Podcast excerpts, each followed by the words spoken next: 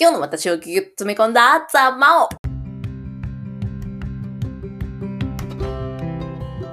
はい、こんにちは。ピンチはチャンス。激励マダムのマーです。今日も聞いてくださるあなたとのご縁に感謝です。この番組は悩み解決力洗練から自チーフを作るべく日々奮闘している私、激励マダムマオの今日の頭、心、体の出来事を披露する私的ボイスダイアリーです。というわけで今日は、ヒカキンさんを今更知った人について語らずにいられない。というわけでですね、実は昨日、えっ、と、そう、昨日はですね、本当にもう、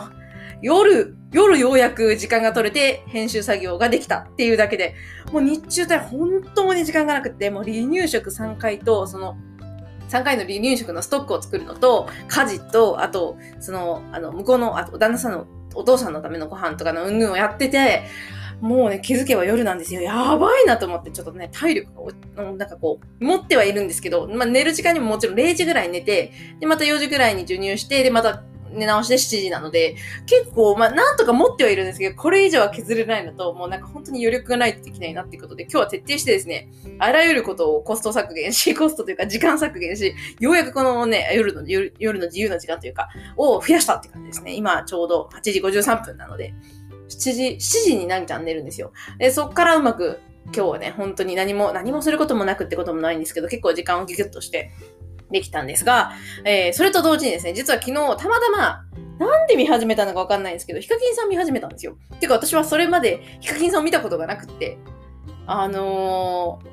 ー、努力の人なんだなっていうのが一つ、あの、なんていうか、すごい率直な感想で、すごい人だなって思ったんですよ。そういう意味で、どなんていうのかな。偉大な人だっていうよりかは、その努力さが半端ないなって思って、あの、最近の動画の方を見たんですけどね、そのビートボックスっていう流行るきっかけになった動画も、まあ、その後見るんですけど、それよりも今のテンションというか、その、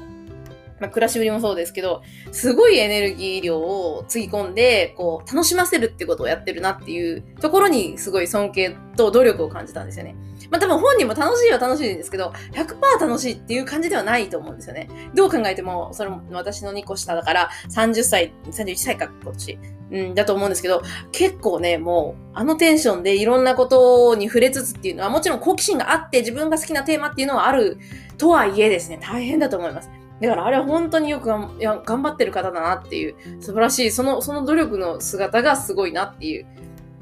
いや、だからなんか結局 YouTuber って言っても自分の好きなことをやってはいるけれども、誰かその、好きなことに巻き込まれてくれる人のことも、ある一種考えてるというか、そこに対するサービス精神というか、忘れてないなって、相手を楽しませるってこと、自分が完全に楽しむだと、多分ね、もう少しずれてくると思うんですよね、あの動画の内容が。ただそれを、こう、ここ最近ずっと同じような路線を貫き通せてるっていうところがすごいなって思って、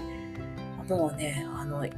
なんか違うジャンルの人なんで、私とは全く違うジャンルの人なんで、すごいなだけしかなかったんですけど、エンタメの人ですね。だから、ね、YouTuber ってエンタメの人なんだなって最近分かりました。私 YouTuber で何を言ってるのか分かってなかったんですよ、最初。YouTuber とは、とはって思ってて、YouTube で動画を上げてる人だと思ってたんですけど、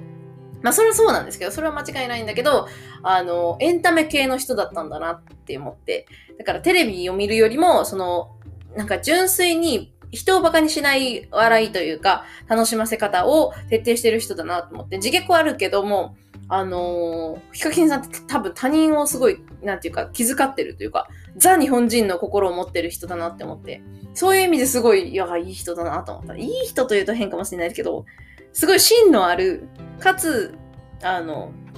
努力の人。だなってすごい思って、なんか、これまで YouTube の、私が YouTube 見るときって結構どちらかというと、真面目な内容のものしか見たことがなかったんで、エンタメって、カジサックさん、カジ、カジサックチャンネルさん、さんつけるのかし？だけだったんですけど、それを見てか、あ、このテンションと、その、なんていうか、その、見てくれる人のことも考えてるっていうところが普通のエンタメじゃないんですよね。だから芸術とかっていうと、もう見てる人も見られてる人も書いてる人も一つの方向性しか向いてないはずなんで、それがひあのピンとくるかなんて考えてないんですよ。誰かにヒットするかとかって。でも、そのエンタメって誰か相手がいて笑ってくれる人、楽しんでくれる人がいて成立するので、そういう意味でそこを忘れてないっていうのがプロだなって思って。なので、あの、そういう意味で本当にヒカキンさんって、あ、有名になっただけあるんだなって、有名なだけあげるっていうと、ちょ、ちょ、上からかもしれないですけど、なんか、なぜこの人が有名でいろんなファンがたくさんいるのかっていうことが初めて分かったっていう。あ、こういう人なんだみたいな。いや、名前は聞いたんですけど、私、エンタメもテレビも全然見ない人なので、うん、なんか今まで触れる機会が全くなくて、とにかく YouTube ですごい人、ね、みたいな感じで名前だけしてたんですよ。写真と名前だけしてて、歌超上手っていう、お兄さんとのね、あの、ライブとかの動画もさっき見てたんですけど、あ、うまいと思って、そしてその、あの、歌ってる内容がね、自分の実体験が入ってるからこそ最強に強いですね。ほんと、それは一番思いましたね。だからなんかこう、うん、なんか、失礼な言い方かもしれないですけど、私が目指したい YouTuber というか、YouTube で動画を上げてカレッジを作るっていうのに対して、あの、近しい方向性を持ってるのは、ヒカキンさんかもしれないなと思って、ただヒカキンさんは、あの、アメリカン的な、あの、なんですか、ガチャガチャアメリカンって言うと変な。英語だ英語としての動画を上げてないみたいなので、そのビートボックスっていうものを通じて世界中には広まったけれども、だから世界中に広めたっていう自分の動画を世界中に広めてっていう意味で私は自分の同じ路線だなと思いつつ、ヒカキンさんはそのエンタメ系の方はにザ日本人って感じなので、それを、まあ、エンタメには私はしないので あくまでカレッジを英語版とかでも出していくっていう方向性だなと思って、今の私の中で、こう、あの、いいなと思ってる人が3人いるんですけど、その3人が、あの、有名な、著名な人で、ですけど、あ、4人かな ?5 人かな？まあ、まあ、上げ出したらきりないんですけど、今の、と、特に最近ホットな人が3人いて、前澤さんと、えっ、と、ヒカキンさんと、それからビル・ゲイツさんですね。何がすごいって、まず前澤さんは発想が、あの、なんていうか、シンプルだけど、あの、すごく、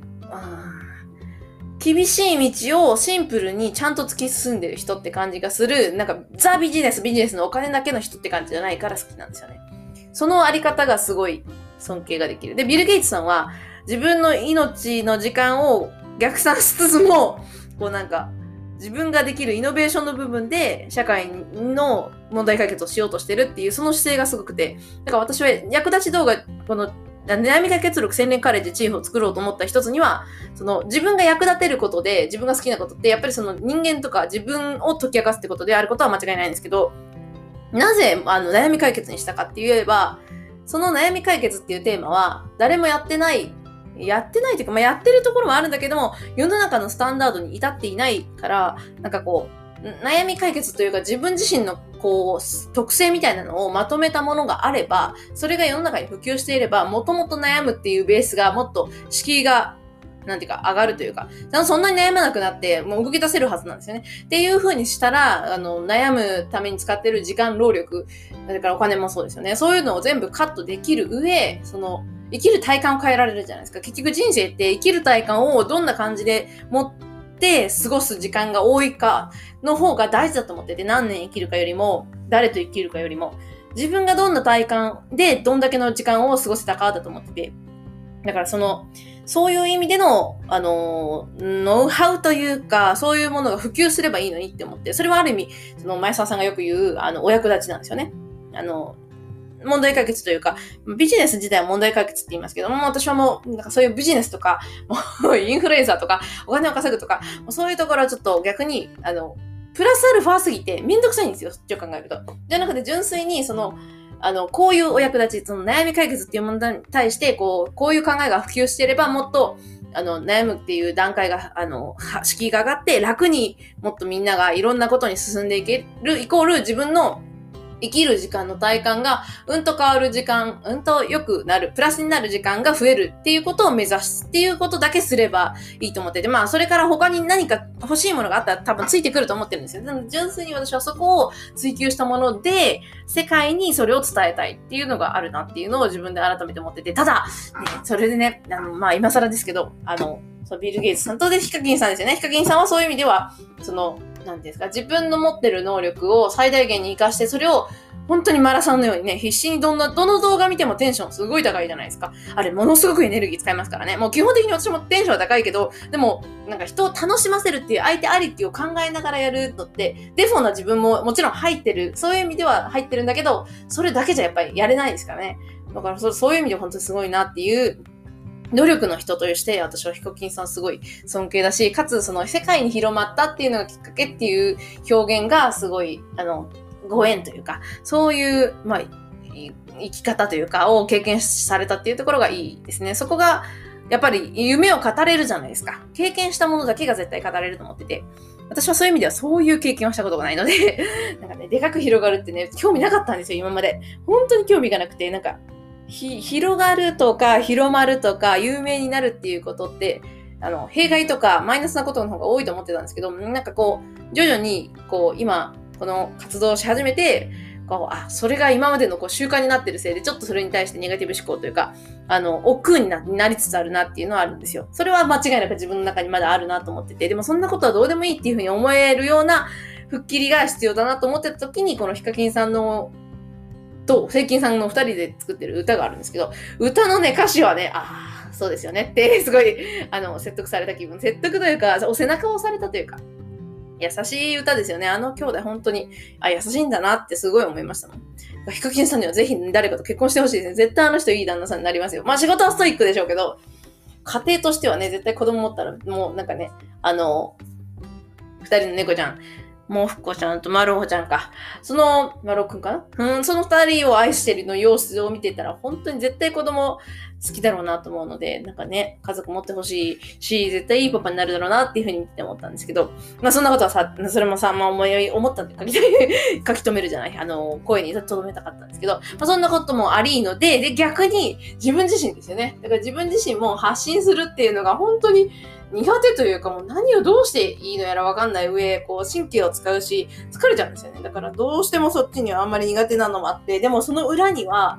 あんまりそのめ、有名にはなってない。基本的に組織とか入ったら目立っていくのは全然いいんですよ。それって目に見えるからなんですよね。この目に見えない広がりっていうのに若干のなんか違和感というか、嫌な感じみたいな恐怖みたいなのがあったんですけど、あ、そんなこと言ってられないなと思って。なんかね、別に、その、有名になるならないよりかは、その自分がやりたい、やりたいことであり、あの、社会にもちゃんと伝えたいってことがあるんだったら、それを背筋張ってちゃんと言うべきだろうっていう、そこにね、シャキッとこう、一本筋が若干入りつつあるっていう感じですね。で、今私英語版作ってるんですけど、なんか英語版の時に、なんかこう、ね、あの、私、どんな、こう、あの、なんて言うんですかね、表現したらいいのかなと思ってたんですけど、まあ、英語版自体のね、台本の中はもうあの通りなんで、元々の自分キングダムの通りなんですけど、本当に第2弾以降の構成とかもね、考えていくと、なんかこう、うん、自分でも終わりながらそ壮大なことに手を出したんだな、ということだけは分かったんですけど、でもやっぱりそれで良かったと思ってるし、自分に、今の経今までの自分の中の経験が言えること、から言えることが、そのテーマの中にあるなと思ってるから、まだや、あの、こう、なんていうんですかね。こう、違和感はあるけど、進めるなっていうふうに気がしていて、なんか、だから、そういう意味で今日は、その、昨日今日かは、ヒカキンさんのあり方、生き方みたいなのを見て、すごい、あ、いいなと思って。うーん、なんかこう、お金持ちであるとか、その、有名人であるっていうところよりも、その姿勢というか、うんやってる仕事自体の、その仕事人的なところにもちろん遊び心とか自分が好きなテーマっていうのはあるでしょうけど、でもそれだけじゃ絶対やれないんですよ、仕事って。本当に大変なので、そういう意味では。だからそういうところがすごい、すごいいい感じにしっくりきたっていう自分の中ですね、なんか必要としていた情報というか、あり方を教えてもらえたなと思っていて。まあそんなことですね、ちょっと私は最近、ようやく初めて日陰聞き直したっていう、まあそんな人でございます いや、でもね、本当に、うん、もうなんか、悩み解決力洗練カレッジチーフの自分キングダムっていうのは、今ですね、結構テーマを考え、その自分キングダムが終わった後のテーマが結構いろいろ今出てるんですけど、例えば、あのー、人はなぜ責めるのか。責める効果と仕組みを分解、分析っていうのをテーマとか、あとは人生の目的って何だろうとか、あとはなぜ人は一番を目指し、あの人気やお金にとらわれるのかとか、悩みは本当に勘違いや考えすぎなだけなのっていうところかとか、この辺をちょっと詳しく解説したいなと思ってるんですよね、今後。その自分キングダムができたら。完成してからですね。っていうのも、この説明全部どれもするのに、絶対自分キングダムの基本概念が必要なんですよ。もう、この人がこういう表現の時に、この人がこう言ってるから、この状況が起こってるっていう説明をしないと、結局自分の中で全部起こってることなので、一般の今までの人類には自分しかね、いないんですよ。その中に分解された要素がないから、自分の中の自分っていうのはもう、なんていうか、あらゆる面が自分になっちゃってて、どの面を今言われてるのかっていうのがわかんないと、やっぱりもう自分自身も把握できないだろうと思ってて。今ちょっと言い方がすごい難しかったかもしれないですけど、自分キングダムっていうのを私がやろうと思ってるのもそこなんですよね。あの、自分っていうものって、どの自分も、例えばに、皮肉を言う自分も、すごいプラス思考な自分も、すごい、なんか、あ無情な自分も全部自分じゃないですか。そういうの全部一つの自分としてまとめて言っちゃうと、結局、どっかの自分がちょっとおかしい時に、なんか起こってるって時でも、自分が悪いになっちゃうじゃないですか、大枠で。なので、自分の何がどういう状態だからダメなのかっていうところを詳しく分析しないと、こう、そこは紐解かれないんですよね。で、一方、あと、悩み解決力っていう風な表現にしたのは、その、悩み解決って、大体世間で一般に言われるのって、悩みってみんな大体9割は勘違いとか考えすぎですよって言うんですよ。でも、それめっちゃ勘違いがあって、それ、そ、その人にとって相談を受けてる側にしとったらそうでしょうが。そうだと思うんですよ。そうだと思うんですね。実際にそう、そう聞こえるし、事実そういう一面もある。けれども、相談を仕掛けてる側、自分が相談に乗ってほしいと思って話してる側からすれば、勘違いや考えすぎの奥になんかあるんですよ。その奥を見抜いて、その上でその奥を立てて解決しないと意味ないんですよ。だから勘違いとか考えすぎでこう、こう切られても、あ、そっか、それ、それで勘違いでいいんだ、大丈夫なんだって思っても、やっぱ同じことをまた思うようになるんですよ。もうこれはですね、もうそういうもんなんですよ。人間ってそういうもんで。で、そこら辺を解説しておきたいんですよね。なんか、だってそれが、そういう状況が起こるっていうことを自分の中で起こってるんだっていうのが、なんかこう、様子として客観的に分かっていれば、あ、じゃあ次こうすればいいんだよねっていう、なんかこう、ルーティングができてれば楽じゃないですか。あ、こういう感情が起こってるな。で、それって多分こういうことがあって、自分のこの感情の裏側にあるのは何だろうなって考えて、え、それが見つかったら、じゃあそれを解決するに、こう、この、この3種類の選択肢があるけど、どれが今回は当てはまるかなとかする、そういう感じで私は問題解決をやっていきたいっていうか、もう悩み解決をやっていきたいんですね。もともとその IT サポートで問題解決してると、結構切り分けって言うんですけど、あの、それが一番重要なんですよ。どこが原因なのかを特定する。何が問題なのかを特定する。この二つをですね、きっちり特定しないと、何を回答してもしっくりこないんですよね。あの、回答されてる側としても。だから、うん、わかりましたみたいな感じでわかるので。なので、本当に解決さえすればいいって言っても、あの、人間の自分に対する問題とか悩みの問題って、結構表面的な部分が出てきてる、あの、だけで言葉になるだけで、他のもっと潜在的に深い根深い悩みみたいなとか願望的なものがあるんですよ。たくさんあるんですよね。だからそういうところの深いところまでを自分でちゃんと見抜けるようになっていれば、もっと楽に生きられるじゃないですか。自分で自己分析が冷静にできれば。っていうための自分キングダムなんですけど、いやでもそう考えると、なんかそれを、こう、全世界に出したときに、今私がふとね、ここ最近思ってる懸念は、宗教どうのって言われるとか、宗教的なことからすごい、あの、いろいろ言われるかなって思ったんですよ。で、それはでももう受けて立つしかないなと思って。だって宗教って、あの決まった考えを信じましょうじゃないですか。私は単に悩み解決のためにこういう方法があるよ、こういう概念があるよ、こういう考え方があるよって提案してるだけなので、宗教のやつに当てはまらないから君は間違ってるって言われたとしたら、別にそれを選ぶのはあなたじゃなくて、そのそれぞれ聞いてる人ですよね。っていうだけなのでっていうふうに思いつつ、ね、まだそんなに批判に強いわけの人間じゃないし、ネット上でね、そんなにね、こう、なんていうか、暮らしてこう、いろんな痛い目に遭ってるような人間じゃなくて、あんまり本当に発信とかしたことのない人間で、リアルの生活でね、本当に対面とかでいろんな人と関わってきたってだけの人間なので、ま、それがどううまくいけるのかわかんないし、どう伝わるか、伝えられるかわかんないですけど、ま、そういうことがやりたいんだよな、そういうことが言いたいんだよなっていうところをですね、今回、そのヒカキンさん動画を見てたから改めてですね、自分を顧みることもできたんですよ。あの、うん。だからすごいいい刺激になったなと思ってます。うん、そそういう意味ではね、もう、ヒカキンさんすごいっすよ。あのー、人間のすっぽんぽんな感覚というか、そういうものをちゃんと出してるんですよ。だからみんな共感できるし、だからみんなこうなんか、しっくりくるというか、応援したいなって思うし、その、いろんなことにお金を使ってても、単になんかこう、金持ち目が、みたいな風に思われない。あれは、あの人の可愛げというと言い方が変ですけど、も、持ってるものを、個性をすべてある程度さらけ出すんですよ。そうすると、誰の中にもあるものだから、それは。だから共感されて、こう、共感されると、そこまでこう、ツンケンに扱われなくなるんですよね。やっぱり身近に感じられるというか。だから子供はファンなんですよね。子供って自分の中にあるものをすごいすぐに感知できるから、相手がそれを持ってると、ああ、私と一緒だ嬉しいって思うからだと思いますね。だからヒカキンさんのファンが子供が多いっていうのは本当それだろうなと思って。大事ですよ、でもそれはすごい。